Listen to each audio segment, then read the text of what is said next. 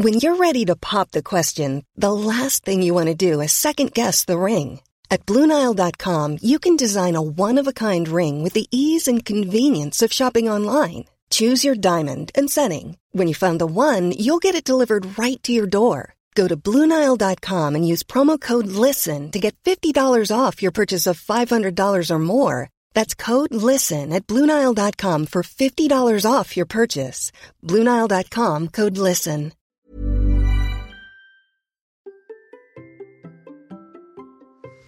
À quelle allure faut-il vraiment courir à l'entraînement? Est-ce qu'il y a des allures qui sont un petit peu interdites? C'est une très bonne question de Thierry et on va y répondre tout de suite. Allez, c'est parti. Bonjour, bonjour mes champions et mes champions, c'est Bertrand, bienvenue dans ce nouveau numéro du Conseil. Tous les samedis, je propose un épisode qui est une réponse à une question reçue sur la course, l'entraînement, le mode de vie, le mental, la préparation des objectifs, l'organisation. C'est un bout d'informat question-réponse plus long que je propose tous les vendredis dans le Hamsters Running Club, la communauté bienveillante autour du podcast pour vous aider à relever vos défis personnels et devenir champion et championne du monde de votre monde. Le lien est bien entendu dans les notes de l'épisode. Et aujourd'hui, la question m'a été posée en audio. C'est une question de Thierry, qui est vraiment une question intéressante. Vous allez entendre la question, je vais vous la passer. Il y a plusieurs questions en fait. Donc, je vous laisse écouter la question et on va répondre juste après. Salut Bertrand, c'est Thierry. Bah écoute, tout d'abord bravo pour tout ce que tu fais depuis le début du podcast et puis tes, gros exploits de cette année. Euh, L'épisode avec Laure était vraiment super intéressant. Et j'aurais une question euh, sur les, les, les allures et savoir s'il faut plutôt utiliser la fréquence max ou la fréquence cardiaque de réserve pour, pour euh, estimer les, les zones. Donc est-ce qu'on en met trois ou cinq des zones? Euh, à quel pourcentage, puisque ça ne doit pas être les mêmes suivant qu'on utilise la FC max ou la FC de réserve. Et est-ce qu'on mieux plutôt s'entraîner en polarisé, c'est-à-dire euh, ou deux zones extrêmes euh, euh, basses et hautes, et pas du tout s'entraîner à celle du milieu, ce qui paraît que c'est pas c'est plus fatigant, que ça sert à rien, alors que pourtant il me semble que c'est celle qui correspond plutôt aux allures spécifiques du, du marathon, entre autres. Donc voilà, merci pour tout ça, bonne continuation et puis à bientôt. Salut. Alors d'abord, merci beaucoup Thierry pour ta question qui est vraiment très intéressante. Je te remercie aussi pour le commentaire sur l'épisode avec Laure, même on va dire globalement tous les épisodes avec Laure. Je vous rappelle que euh, désormais il y a la Minute Perf tous les lundis avec Laure. Hein. Ce sont des épisodes sur lesquels on va se concentrer sur l'analyse de certains éléments de performance. Et il y a un bout de la question euh, de Thierry que on aurait pu glisser, qu'on glissera peut-être un tour dans un jour dans la Minute Perf. Mais en fait, je voulais prendre cette question-là aujourd'hui parce que pour moi elle est vraiment très intéressante parce que ce sont des questions que je me suis posées beaucoup euh, qui pose beaucoup de questions et qui me pose beaucoup de questions à moi sur comment j'organise mes semaines d'entraînement, comment je progresse, comment je peux progresser, comment je peux évoluer, comment je peux gérer ma semaine d'entraînement, mon quotidien d'entraînement, avec ben, finalement les obligations euh, de travail, les obligations familiales, la gestion du physique, euh, enfin tout un tas d'éléments comme ça. Et en fait, dans la question de Thierry, il y a plusieurs questions. Alors, je peux pas répondre à tout en détail parce qu'il y a des questions qui sont un peu plus techniques, hein, et peut-être que c'est pour ça qu'on y reviendra plus tard. Mais on va dire que globalement, le sens de la question fait vraiment écho un programme que je suis en train de concevoir parce que j'ai beaucoup réfléchi là-dessus et c'est ce que j'appelle en fait l'entraînement 80-20 qui reprend le principe, le grand principe de, vous savez, la loi de Pareto qui dit que 80% des résultats sont obtenus par 20% des efforts ou des actions que l'on fait. Autrement dit, c'est sur quoi mettre le focus, vraiment sur quoi on va se focaliser, surtout qu'on a un temps limité pour vraiment progresser. C'est-à-dire que on, peut pas, on n'est pas des pros quoi. On a l'entraînement, on a un temps limité à l'entraînement, on a aussi des moyens limités, on a aussi des connaissances qui sont limitées, on a une équipe qui est plus limitée autour de nous par rapport à des pros. Et donc sur quoi on va se focaliser pour vraiment progresser? Il y a peut-être des choses dont on parle beaucoup qui sont finalement des détails et qui, des, c'est vrai que c'est intéressant d'en parler, mais c'est pas ça qui va nous faire progresser beaucoup. Et donc, l'idée du programme, quand je réfléchis ça, ce que j'appelle le coureur 80-20, c'est de se dire que quand on prend tous les facteurs de performance en entraînement, mais c'est aussi valable, là on parle d'entraînement, mais on pourrait parler euh, de l'alimentation, on peut parler de l'hydratation, on pourrait parler du mental, on peut parler du sommeil. En fait, il y a quelques grandes règles à placer sur tous ces éléments-là qui ce sont des petites règles en fait, hein, euh, quelques points qui permettent de faire 80% finalement, j'ai envie de dire, du travail. Hein, 80% des résultats seraient obtenus comme ça. Alors, Là, le programme dont je vous parle, il n'est pas encore prêt, mais je vous préviendrai rapidement, notamment par les prochains épisodes, mais aussi dans le Hamsters Running Club. Donc, encore une raison de plus de vous inscrire dans le Hamsters Running Club, parce que j'en reparlerai plus en détail, justement, de comment on peut réfléchir là-dessus, parce que je pense que c'est aussi pour nous une clé pour mieux gérer l'entraînement en limitant euh, un petit peu certains agréments, notamment euh, la lassitude, la fatigue, l'impression qu'on est un peu débordé par l'entraînement ou qu'on n'arrive pas à faire tout rentrer entre la vie de famille, la vie pro, la vie sociale, amicale, les passions qu'on peut avoir à côté et donc cette notion d'entraînement. Alors, pour répondre déjà globalement en fait et pour reprendre l'idée du 80-20, c'est que je vous ai parlé de la loi de Pareto, le principe de Pareto, 80% des résultats sont obtenus par 20% des efforts ou des actions. C'est une, un principe que l'on retrouve et en fait qui a été analysé par des chercheurs. Et la fin de la question de Thierry euh, permet d'aborder ce thème-là. En fait, l'idée du 80-20, là, il diffère en endurance, il diffère un petit peu, mais c'est ce qui nous amène à l'entraînement polarisé. C'est-à-dire qu'en fait, le 80-20, ça serait 80% d'entraînement se fait à basse intensité et 20% en haute intensité. Et c'est un équilibre qui permet de progresser, mais vraiment de progresser, et qui, d'après les recherches qui ont été faites par des chercheurs en sciences du sport et des entraîneurs, est un très bon équilibre pour progresser. comme le dit Thierry, c'est-à-dire que les vitesses intermédiaires, il faut savoir qu'est-ce qu'on en fait, qu'est-ce qu'on fait de ça? L'idée du 80-20, c'est de se dire que finalement, on a besoin d'apporter un stress au corps pour le faire progresser, le fameux stress mécanique, il faut bien le doser. Si on n'en met pas assez, le corps ne progresse pas, mais si on en met trop, le corps casse. Et en fait, on a besoin de mettre un stress au corps pour le faire progresser, mais on a aussi besoin de récupération, de séances plus cool, pour bah, que euh, finalement le corps puisse faire son travail, c'est-à-dire se construire et reconstruire ce qu'il faut pour finalement euh, être capable d'enchaîner les entraînements. Et là, je vous renvoie sur l'épisode que l'on a euh, diffusé cette semaine avec notamment Laure sur le principe de surcompensation, les bases de l'entraînement, l'homéostasie, tout ça, tout ça, parce que bah, on est vraiment aussi là-dedans. Alors, maintenant, l'idée de l'entraînement polarisé, 80% d'intensité basse et 20% d'intensité élevée, en fait, elle était analysée par des scientifiques, par des chercheurs, par des entraîneurs, et c'est pas valable que pour de la course à pied. C'est valable en fait pour d'autres sports. Par exemple, des études ont été faites sur l'entraînement de Martin Fourcade et on s'est rendu compte que Martin Fourcade, lui, il est à 86% du temps en, à basse intensité dans son entraînement, et ce qui l'a pas empêché de devenir le biathlète le plus titré de l'histoire. Ce chiffre de 86, il est intéressant, je vous en reparlerai un petit peu après. Ce qui est, d'où vient en fait ce 80-20, c'est que les études qui ont été faites par le docteur et chercheur en sciences d'entraînement Stéphane Seiler et un entraîneur espagnol qui s'appelle Esteve Lanao montrent que l'entraînement à basse intensité a une véritable efficacité. Et c'est pour ça que des euh, champions comme Martin Fourcade l'ont adapté. En fait, ce qu'ils ont fait euh, ce chercheur et ce euh, qui est docteur, hein, c'est vraiment euh, docteur en sciences de l'entraînement, qui est très connu, hein, c'est vraiment la référence mondiale sur le sujet. Vous pouvez le chercher d'ailleurs, il a un compte Twitter, vous pouvez regarder ses, ses publications. ils ont fait des études séparées les uns les autres hein, sur sur des sujets différents. Il y a eu des études communes entre ces deux personnes-là, et puis il y a même une étude un petit peu, on va dire, qui s'est rajoutée par-dessus avec des données complémentaires qui permet en fait de théoriser un petit peu l'ensemble. En fait, ce qu'ils ont fait, c'est qu'ils ont fait suivre des entraînements différents à des groupes de coureurs. Des groupes de coureurs qui sont plutôt homogènes, mais qui ont un très bon niveau. Euh, je crois que l'entraîneur espagnol, il les faisait euh, s'entraîner pour les championnats d'Espagne de cross. Donc, on a quand même des coureurs qui, qui, ont un bon temps, quoi. Hein. C'est-à-dire que sur du 10 km, etc., ça globe sévère.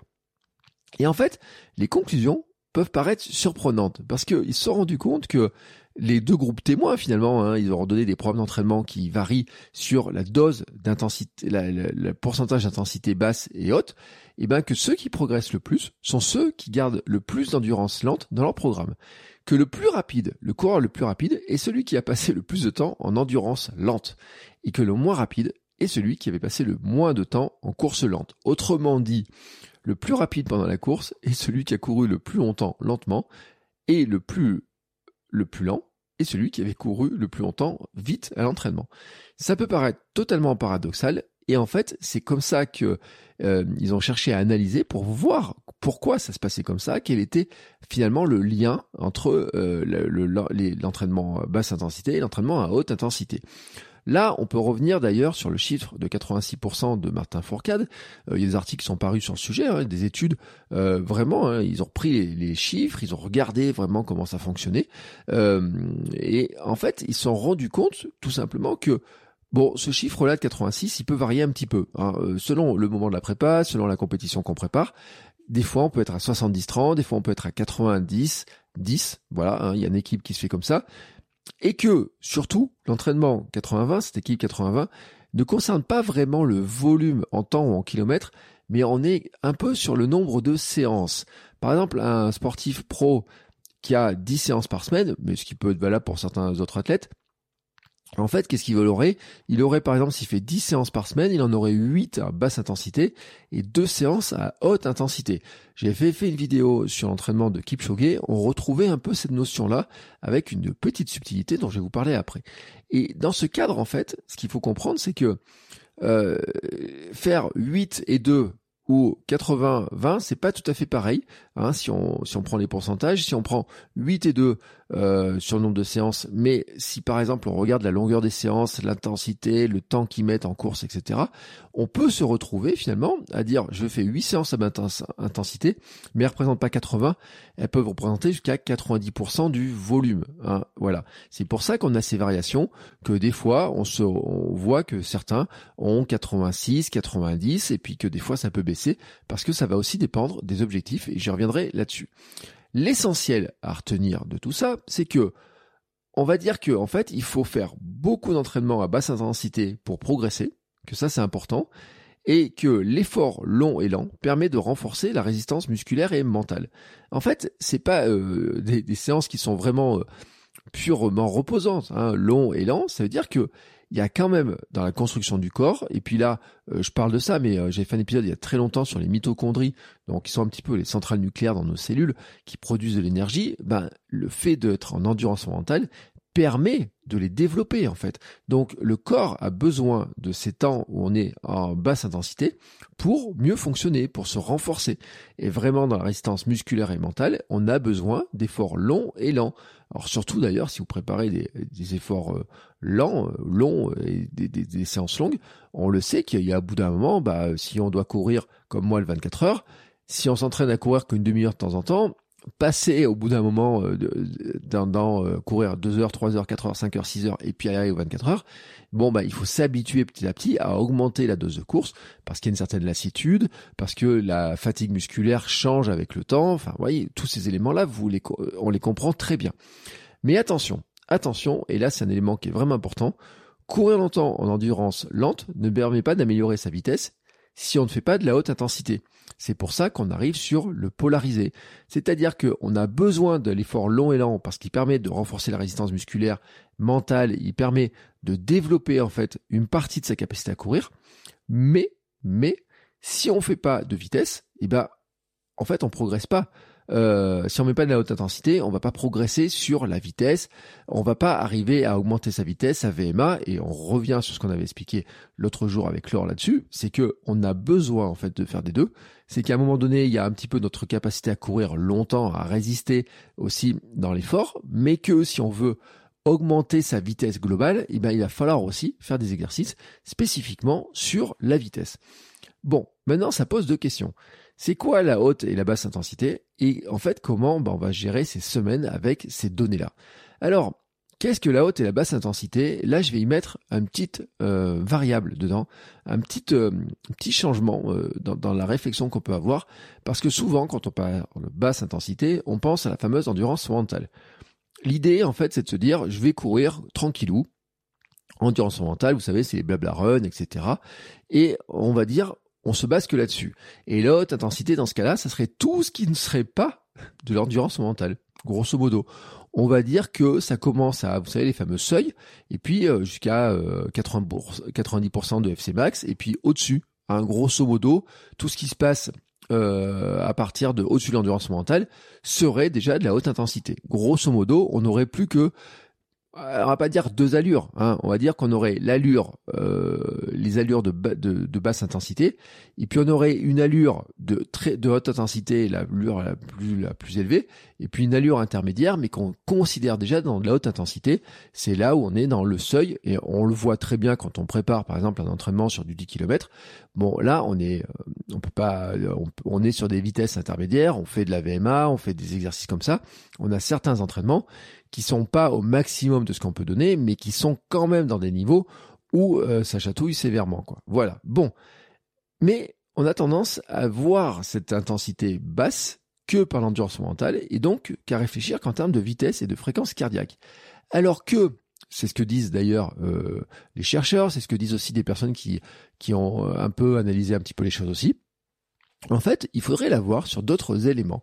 Et notamment, moi, la chose que je retiens, c'est qu'on doit surtout l'avoir en termes de stress généré sur l'organisme, ce fameux stress qu'on génère sur le, corps. En fait, une séance de fractionné, elle est... Bon, il y a l'échauffement, il y a un temps où on fait des accélérations, et puis il y a un temps où on récupère, mais elle n'est pas très longue. Une séance de fractionné, vous pouvez très bien la faire, par exemple si vous faites du 30-30, si on fait 10 euh, fois 30-30, euh, bon, 10 euh, fois 30-30, ça fait ça fait pas un effort qui est énorme, hein, du 30-30 comme ça, c'est du 10 fois 30-30, ou même deux fois 10 fois 30-30. Bon, bah, finalement, on est sur 20 minutes, hein, avec un petit peu de récup au milieu, l'échauffement avant, la récupération après. C'est des séances qui peuvent passer, je veux dire, des fois en 45 minutes, 50 minutes. Donc c'est pas une séance qui est extrêmement longue en durée, mais qui pour le corps est très intense, parce qu'on fait de l'accélération, parce qu'on va aller à 100% euh, de VMA, même au-dessus pour la développer. Donc là, c'est vraiment exigeant pour le corps. Donc là, il y a vraiment un stress sur le corps qui est important. Une sortie longue de deux heures, qui même peut se faire de manière lente, elle va être aussi stressante pour le corps. Elle va être intense pour le corps. Même si la vitesse n'est pas euh, élevée, le fait qu'on allonge la séance, qu'elle dure deux heures ou deux heures et demie, devient intense pour le corps parce que le corps pour s'adapter à ce temps d'effort-là, et eh ben pour lui, ça va être compliqué, surtout si on l'a jamais fait. Et c'est une autre manière de progresser. Ça dépend vraiment ce qu'on prépare. Et les deux sorties vont demander une récupération adaptée ensuite, vraiment adaptée. C'est-à-dire que au lendemain d'une séance de fractionné, bah il faut pas remettre une séance intense à nouveau.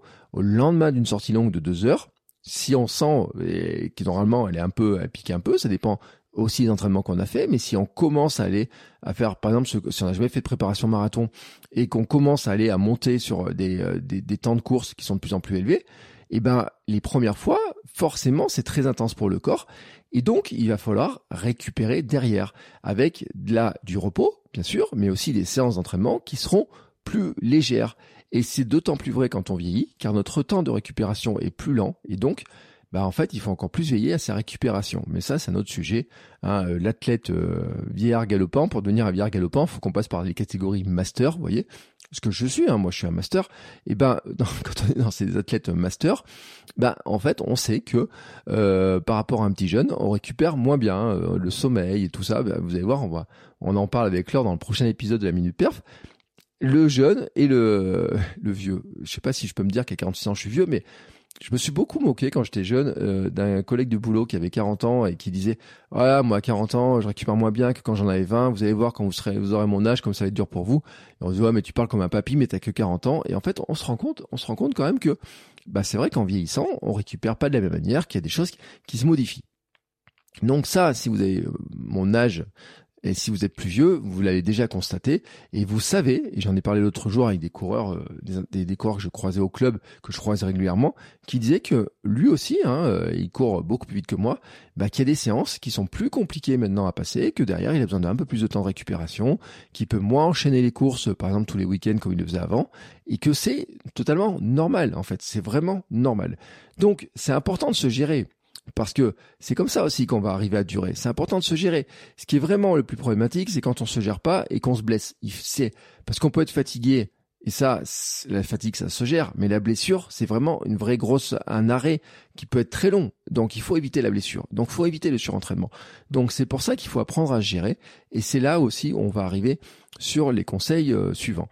Mais ce que je veux, pour finir sur cette intensité, c'est que la notion d'intensité va dépendre de l'objectif. Si, par exemple, Thierry, tu prépares un 10 km, ton intensité va être sur les séances de vitesse, du fractionné court, du 30-30, des 200 mètres, des 400 mètres, des séances de seuil, par exemple du 5 x 1000, qui sont vraiment des séances typiques pour préparer du, euh, un 10 km. Bon bah ça, ce sont des séances où l'intensité va être élevée. Quelqu'un qui prépare un marathon, l'intensité, il y aura probablement une séance de VMA. Moi, sur mes préparations marathon, j'avais de la VMA. VMA courte, VMA longue. Mais j'avais aussi la grande sortie du week-end avec de l'allure marathon, où il y avait par exemple à faire euh, deux fois 25 minutes, euh, puis après il y avait, euh, je sais pas, deux fois 30 minutes allure marathon, et qui les premières fois, comme mon corps, comme je l'avais jamais fait, comme je m'étais jamais entraîné à faire de tel temps de course, de telle distance sur ces allures-là, eh ben elles sont fatigantes. Donc l'intensité est importante. Même si en vitesse on court moins vite que sur l'entraînement de 10 km, l'intensité en elle-même est importante, même si la fréquence cardiaque n'est pas aussi élevée, l'intensité pour le corps, elle est importante. Elle est vraiment importante. Une sortie de 2h30 avec 3 fois 20 minutes ou 2 fois 40 minutes d'allure marathon dedans est stressante pour l'organisme. C'est pas le même stress que quand on fait euh, des 30-30, du 200 mètres ou des 400 mètres. On n'est pas dans la même fréquence cardiaque, on n'est pas dans le même fonctionnement musculaire, mais ça n'empêche que ça reste stressant pour l'organisme au sens stress musculaire, intensité, ressenti par le corps et difficultés ressenties par le corps. Et quelqu'un qui prépare un trail, une séance qui aura beaucoup de dénivelé, va être stressante pour l'organisme, même si finalement cette séance-là, on la fait doucement. Parce que le trail, on s'entraîne pas forcément à courir très vite, mais on va s'entraîner à monter, à descendre, et donc les montées vont générer de la fatigue, les descentes vont générer encore plus de fatigue, moi j'ai envie de dire, et donc là encore, l'intensité va être différente.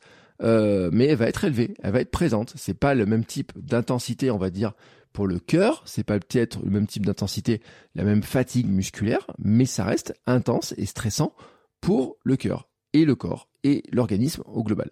Et donc, c'est ça qui est intéressant de voir. C'est de se dire, finalement, c'est quoi qui est intense pour moi? Et j'oublie un élément important, c'est qu'une course est une séance intense. C'est-à-dire qu'une course est vraiment un moment, une séance intense dans votre semaine. Ce qui explique d'ailleurs quand on fait une course que derrière, naturellement, on va récupérer parce qu'on a dit j'ai mis beaucoup d'énergie, tout ça, tout ça, tout ça, mais que c'est important, vraiment important de se rappeler que derrière, il y a de la récupération, du temps de récupération, et que elle va être intense. Hein, elle va être intense. Alors peut-être encore plus intense, et normalement plus intense que d'autres choses qu'on a fait avant, et qu'elle est vraiment intense et qu'il y a besoin de temps de récupération. Mais ça veut dire aussi retenez bien ça, que quand on va gérer la semaine, si on a une course dans la semaine, eh ben l'intensité, il va falloir la gérer avant pour se dire que la séance intense, elle est vraiment celle le jour de la course. Pourquoi je vous dis ça? Parce que ça nous amène à comment on va gérer les semaines et Thierry fait partie un petit peu de, de, de, de la suite de la réponse que je voulais t'apporter. La méthode 80-20, c'est de se dire que finalement, on va aussi focaliser son attention et son intensité sur seulement une à deux séances. Rappelez-vous ce que je vous ai dit, qu'on ne réfléchit pas seulement en volume ou en kilométrage, en temps, on réfléchit en nombre de séances. Hein, ce que je disais sur le fait de faire euh, 8 séances euh, en intensité basse, 2 séances en intensité haute. Bon, on va dire que dans notre semaine, en fait, on va se focaliser sur ce qu'on appelle des séances clés, une à deux séances clés dans la semaine où il y aura de l'intensité. Et ces séances doivent être suffisamment difficiles pour induire une amélioration de la forme. Elles doivent être suivies de sorties cool en récupération mais vraiment, vraiment, ce sont sur ces séances-là qu'on va concentrer notre énergie pour progresser sur des éléments qui sont importants par rapport à l'objectif que l'on prépare. Ça oblige notamment à changer de point de vue sur l'entraînement et ne pas avoir une vision productiviste de l'entraînement en se disant que c'est pas, on n'est pas au boulot quoi. Il faut pas se dire que chaque entraînement doit être difficile pour être efficace, que chaque entraînement doit être complètement épuisé à la fin, que dans chaque entraînement on a besoin de faire tant de kilomètres à telle vitesse, etc. pour qu'il serve à quelque chose. Non. En fait, le corps a besoin des sorties lentes et cool. Rappelez-vous, déjà, déjà, ça va faire du bien à la tête parce que ça réduit le stress, ça enlève une pression et notamment la pression sur la qualité de la séance et de se dire que chaque séance doit avoir absolument une qualité euh, incroyable, qu'on doit battre nos temps, qu'on doit courir de plus en plus vite, qu'on doit faire par exemple absolument 10 km en une heure, ça c'est obligatoire. Non, en fait, non. On peut courir plus lentement que ça et elle servira cette séance. C'est juste qu'elle servira peut-être pas à la même chose, mais que vraiment, elle servira quand même. Hein, c'est euh, peut-être, peut-être, oui, on va peut-être courir à 9 km heure, hein, peut-être qu'on fera moins, ou peut-être qu'on fera qu'une séance qui fera peut-être que 30 ou 35 minutes, hein, ce qui va être moins intense. On va peut-être courir un peu moins longtemps, un peu moins vite, on va baisser l'intensité, mais ça ne veut pas dire qu'en fait elle servira à rien. Et ça va réduire d'ailleurs la pression sur l'obligation de borner un certain nombre de kilomètres dans la semaine ou de faire un certain nombre d'heures par semaine. Et ça, ça, attention, parce que c'est un piège des coureurs récréatifs que nous sommes, qui avons peu de temps. En fait, ce qu'ils ont vu d'ailleurs dans les études, nos, nos chercheurs et entraîneurs, c'est que quand on a moins de temps, on a tendance à vouloir remplacer le lent, l'intensité basse, par du rapide pour faire absolument un certain nombre de kilomètres dans la semaine. Et ça, c'est un piège parce que on sort justement de cette logique-là du polarisé pour arriver justement sur ces fameuses un peu intermédiaires, ou alors passer trop de temps dans des allures rapides qui sont épuisantes, ou alors passer beaucoup de temps dans ces allures intermédiaires qui sont aussi fatigantes et qui sont pas autant intéressantes pour travailler, par exemple, la vitesse parce qu'on n'est pas assez vite, ou qui sont pas suffisamment lentes pour travailler l'endurance mentale parce qu'elles sont trop rapides. Et donc, on est dans des allures qui, finalement, quand on les prend trop longtemps, elles ne servent pas ni un objectif de vitesse ou, euh, ou de durée, ni un objectif finalement euh, euh, d'intensité, de préparation du corps à l'effort. Et c'est ça en fait la notion de polariser dont Thierry tu parles, etc. C'est-à-dire que le piège il est là-dedans, c'est de se dire que comme on a moins de temps et qu'on veut faire absolument du kilomètre, on se dit oui j'ai entendu dire qu'il fallait que je fasse euh, par exemple 50 km ou 60 km pour préparer mon marathon, et eh ben j'ai pas vraiment le temps donc je vais accélérer sur mes séances pour vraiment arriver à faire la distance qui était prévue et tout et ben là c'est un piège parce que ça nous amène sur les mauvaises allures. Et ce qui est important aussi, c'est de considérer que quand on enlève cette vision productiviste, donc déjà on s'enlève cette pression-là, ça permet aussi de gérer l'entraînement en fonction de ton état de fatigue et de moins culpabiliser si un soir une séance ne passe pas ou si un jour tu n'as pas la tête à faire la séance. Parce que là, c'est un élément qui est important. Imaginons, Thierry, tu as une grosse journée, des enfants, du stress au boulot. Bon, c'est peut-être normal qu'à la fin de la journée, tu sois complètement HS, que tu sois fatigué, que tu peut-être pas l'énergie pour faire une séance de fractionné, ou que tu pas euh, l'énergie pour faire 6 fois 1000 euh, qui est prévu dans ton programme. Bon, si tu es dans une vision, tu dois absolument calquer sur le plan, etc., avec ta vision productiviste, tu vas dire, il faut absolument que je la passe. Mais c'est là le piège en fait, où elle risque de ne pas servir à grand chose parce qu'on n'arrive pas à tenir les allures qui sont prévues, on va se dégoûter un petit peu, on va dire que l'on n'est pas assez bon, qu'on n'arrive pas à faire ce qui est prévu, etc. Et là, vraiment, c'est pas bon. Donc, vraiment, pour que ça marche, cet entraînement polarisé, il faut que les séances intenses le soient vraiment. Et donc, pour qu'elle le soit vraiment, il faut être prêt à repousser ses limites et pour ça, il faut être frais physiquement et mentalement. Et là, c'est vraiment important, c'est l'intention qu'on met dedans. J'en ai parlé en coaching cette semaine, c'est l'intention qu'on met dedans. C'est-à-dire qu'en fait, on va vraiment, et pour résumer la méthode du polarisé pour qu'elle fonctionne, c'est de se dire que on a une à deux séances qui sont intenses avec de vrais objectifs par rapport à notre objectif euh, que l'on prépare et on a une intention claire. On va dire, cette séance, elle est intense, par exemple, sur la vitesse, parce que je travaille de la vitesse, et là, il faut vraiment que j'aille dans le maximum de vitesse que je peux tenir par rapport aux allures qui sont prévues. Si on me dit qu'il faut que je cours à telle euh, à telle euh, vitesse, je vais vraiment le tenir, etc. Mentalement, je suis prêt pour faire. Physiquement, je suis prêt. J'ai mangé euh, léger avant, je me suis pas chargé, etc. Je me suis reposé les jours d'avant. Je me suis vraiment vraiment mis dans l'état d'esprit de faire une séance où vraiment je vais travailler la vitesse. Si on a une sortie longue qui est prévue, on va vraiment se mettre dans les conditions pour se dire ma sortie longue qui est prévue, je vais vraiment me mettre dans les conditions pour la faire du mieux possible. Et à côté de ça, toutes les autres séances sont secondaires sur l'intensité, mais restent capitales dans la préparation et dans la progression globale. Et ces séances-là, tu peux les faire à la sensation et pas au cardio. Et c'est ce qui m'amène d'ailleurs à euh, la suite de la réponse que je voulais te faire Thierry, mais qui concerne le début de ta question, avec cette fameuse fréquence cardiaque de réserve, etc. Et moi, je crois que je n'en ai jamais parlé dans le podcast parce que je ne l'utilise pas et que je me dis qu'en fait, on se prend la tête pour rien. C'est pour ça que dans ma méthode 80-20, moi, c'est pas un élément sur lequel je vais me focaliser. Alors, il y a peut-être des entraîneurs qui se focalisent dessus, on la trouve dans les bouquins. Pour rappel, la fréquence cardiaque de réserve correspond à un calcul entre notre FC max, fréquence cardiaque maximum, et la fréquence cardiaque de repos. Bon, le calcul, je peux pas le donner ici, hein, parce que euh, il y a des, des petites maths à faire, etc. Mais il faut se dire qu'en fait, la fréquence cardiaque de réserve est plus élevée que la fréquence cardiaque maximum. Voilà, c'est comme ça. Ça veut dire que si on s'entraîne sur la fréquence cardiaque de réserve et qu'on calcule ses allures sur une fréquence cardiaque de réserve, les allures, les, euh, allures par rapport, enfin le rythme cardiaque sera plus élevé que si on prend la fréquence cardiaque maximum. Normalement, voilà, c'est enfin, enfin c'est pas normalement, c'est le cas. Surtout si on calcule bien les choses, si on vraiment on arrive à mesurer sa FC max et si vraiment on mesure sa fréquence cardiaque de repos, vraiment la, la fréquence cardiaque de réserve sera plus élevée, donc on aura de l'intensité qui sera plus élevée.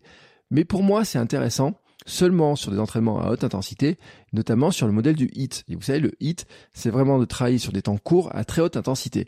Ça, c'est un truc qui est super compliqué, vraiment à faire. Moi, j'ai fait des cours de HIT. Hein. J'étais euh, quand j'étais euh, dans ma reprise du sport avant de courir, j'ai fait du du euh, fitboxing et j'ai fait du HIT avec un entraîneur qui était un boxeur et qui nous a entraîné selon le principe du HIT. Et je pense que je n'ai jamais refait de séance aussi intense que ce qu'il nous faisait faire, notamment tout seul dans son coin, vous savez, des trucs comme ça. Non, quand on n'a pas un groupe, quand on n'a pas euh, l'élément de groupe autour de nous, faire du vraiment le du hit, parce que le hit en fait c'est s'entraîner à 90% de sa FC max ou de sa FC de réserve ou plus, plus que ça encore, aller au plus qu'on peut. Et vraiment, c'est super compliqué d'y aller déjà parce que mentalement il y a un moment donné où le corps il est un petit peu euh, euh, en dire, dire attends je vais peut-être pas pousser comme ça. Donc euh, c'est bien d'avoir un entraîneur c'est bien d'avoir l'intensité d'avoir l'entraînement du groupe pour le faire. Moi je trouve que vraiment jamais autant travaillé sur ce, ce plan là qu'avec cet entraîneur là je l'ai j'ai croisé il y a pas longtemps je lui ai dit je lui ai dit franchement j'avais l'impression que j'avais une meilleure euh, santé j'étais en meilleure forme à ce moment là il m'a dit mais ça m'étonne pas parce que on travaillait justement sur de l'intensité qui était vraiment très très très très très élevée. Et je peux vous garantir que tous ceux qui au club de course qui allaient faire ses cours à lui, le lendemain, s'il y avait une séance sur piste à faire, en général, ils pouvaient pas faire la séance sur piste, les accélérations ou quoi, parce qu'ils étaient carbonisés, parce que c'est logique. C'était une séance qui était vraiment très intense et que le lendemain, il aurait fallu faire de l'endurance mentale et pas faire les séances de club du, euh, les séances de club avec de la piste, des accélérations, etc. Et voilà, c'est là où on voit que l'organisation des semaines avec du polarisé, elle devient encore plus importante. Puis en vieillissant, avec le repos, tout ça, tout ça, vous avez compris la logique. Bon, il y a aussi un autre problème, je trouve, moi, avec ces histoires de fréquence cardiaque, c'est qu'en fait, on est un peu bloqué par nos outils et un petit peu par notre tête. Déterminer sa propre fréquence maximum, d'ailleurs, c'est pas si simple que ça. La formule mathématique, vous savez, les 220, moi, un truc là, c'est pas valable pour tous. C'est standard, mais c'est pas valable pour tous. Les montres avec fréquence cardiaque au poignet sont en plus moins précises que des ceintures thoraciques. Euh, c'est logique, hein, euh, tout simplement parce que quand on court, bah, le sang il est peut-être un petit peu moins envoyé vers les mains et peut-être envoyé un peu plus vers les, éléments qui bougent le plus. Donc on sait que euh, il faut vraiment une ceinture thoracique pour avoir plus de précision. Et puis les occasions de faire monter le cardio au maximum sont difficiles à réunir. Et en fait, c'est pas souvent le cas sur un test d'effort en labo. Euh, vous faire monter au maximum du maximum, c'est pas si simple que ça parce que vraiment, le cas où on fait monter notre cardio au maximum, c'est quoi? C'est une course. C'est une course dans laquelle on se donne un fond. Notamment, regardez les courses sur lesquelles vous avez participé. Mais vraiment, je parle des courses avec un dossard, vous avez voulu faire le meilleur temps.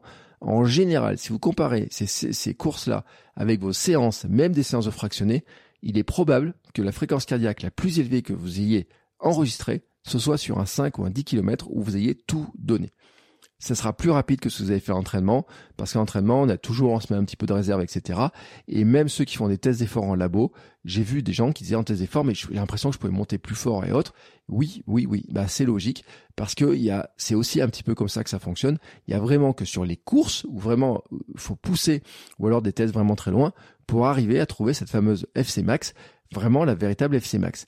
Et puis, il y a d'autres éléments qui vont jouer, c'est que la fatigue va jouer. Hein. Euh, par exemple, pouvoir, si vous êtes très fatigué, la montée en fréquence cardiaque peut être limitée. Hein. Moi, je sais par exemple aussi avec Prémo 24 heures que ma fréquence cardiaque ne va pas monter de la même manière que euh, quand je faisais d'autres courses où j'avais plutôt des entraînements de vitesse, etc.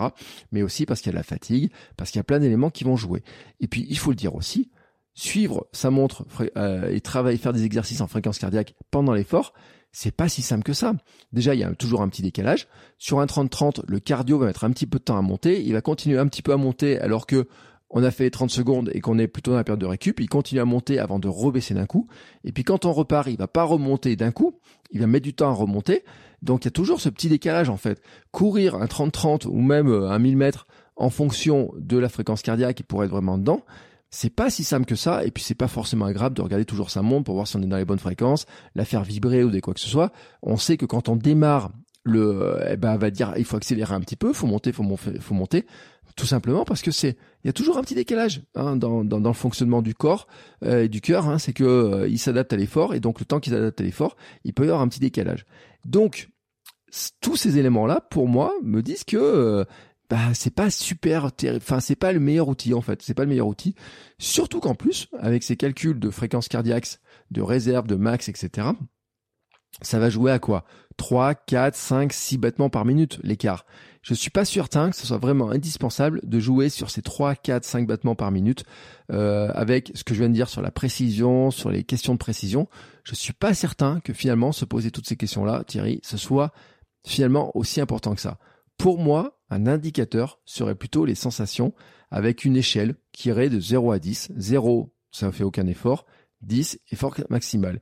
Et dans ce cadre-là, en fait, il faudrait se dire que les séances de type HIT, où on doit dépasser 90% de FC max, devraient se faire à 7 sur 10 au minimum.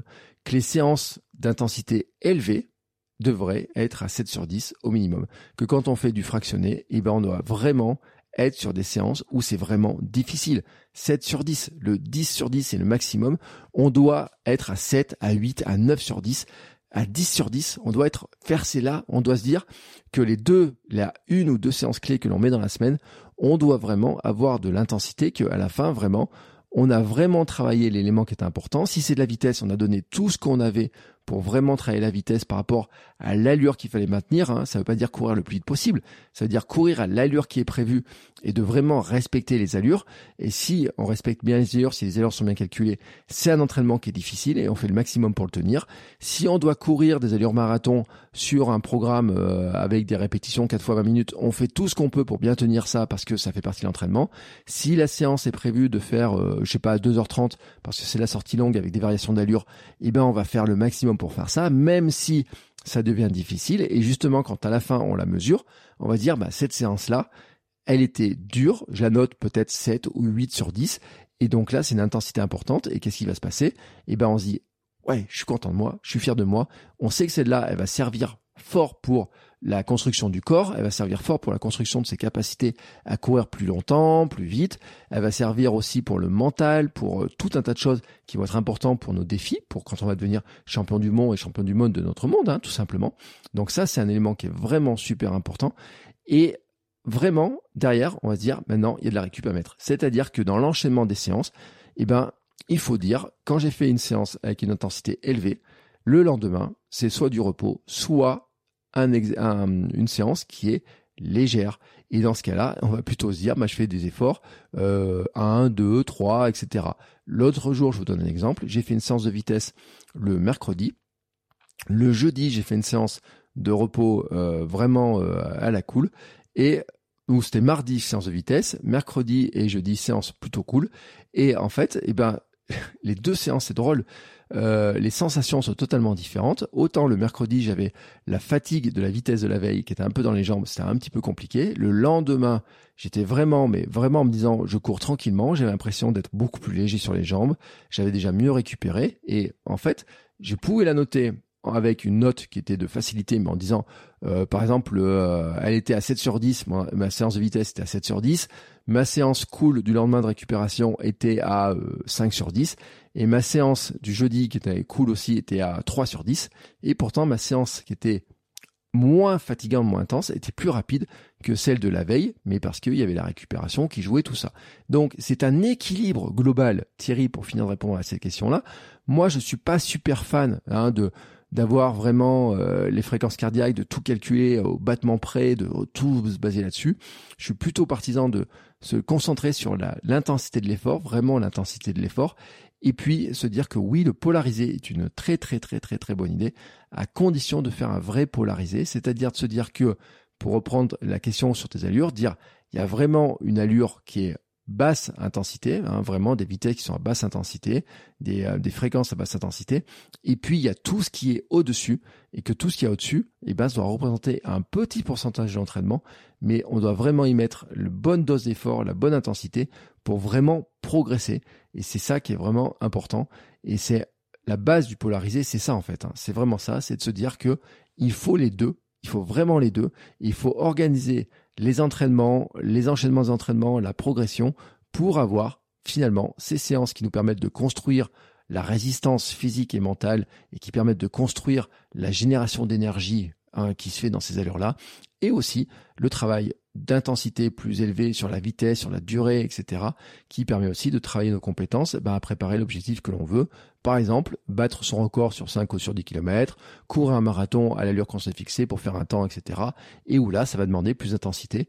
Et c'est vraiment, vraiment comme ça que l'on doit réfléchir. Thierry, j'espère que ma réponse t'aura éclairé, en tout cas, sur ces questions-là. C'était une question qui était très intéressante, hein, j'ai dit. J'ai pris le temps de répondre longuement dessus parce que je trouve que c'est vraiment euh, une question intéressante. Je vous le dis, euh, je vais préparer un, élément parce que j'ai une belle map, euh, map, vous savez, euh, je prépare tout sur map. J'ai une belle map avec tous les éléments, mais tout n'est pas encore totalement assemblé. J'ai pas enregistré les vidéos qui vont avec, mais je vous parlerai de ça très bientôt sur ce fameux coureur 80-20 parce que pour moi, en fait, c'est ce que j'applique, hein, grosso modo, dans ma méthode SAM aussi sur ma philosophie d'équilibre de vie sommeil, alimentation, mouvement, j'applique déjà euh, le principe 80-20, il est déjà présent dans la formation qui a été enregistrée il y a 2-3 ans. Donc c'est déjà présent à l'intérieur. Ce principe-là, j'appliquais déjà sur l'alimentation, euh, sur les, les, routines autour du sommeil, etc. J'applique déjà tout ça, sur le mouvement, j'applique déjà tout ça.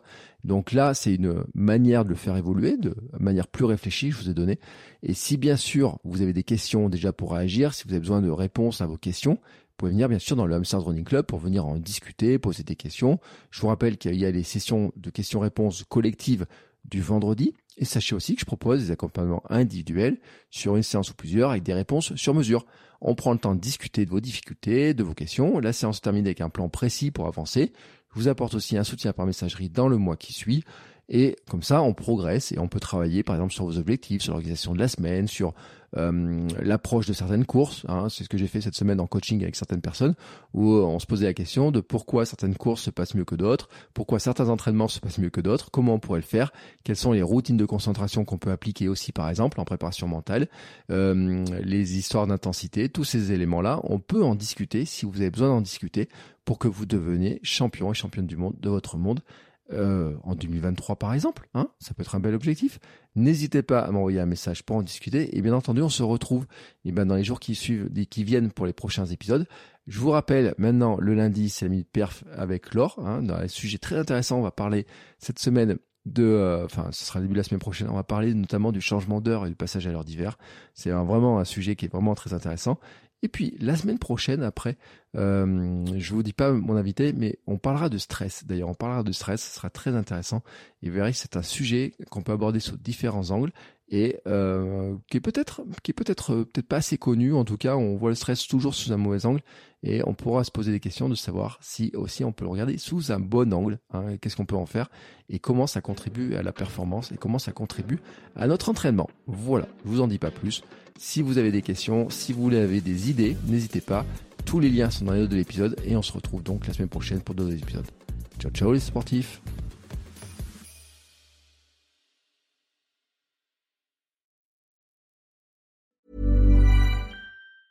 Normally, being a little extra can be a bit much, but when it comes to healthcare, it pays to be extra. And United Healthcare makes it easy with Health Protector Guard fixed indemnity insurance plans. Underwritten by Golden Rule Insurance Company, they supplement your primary plan, helping you manage out of pocket costs without the usual requirements and restrictions like deductibles and enrollment periods. So when it comes to covering your medical bills, you can feel good about being a little extra. Visit uh1.com to find the Health Protector Guard plan for you.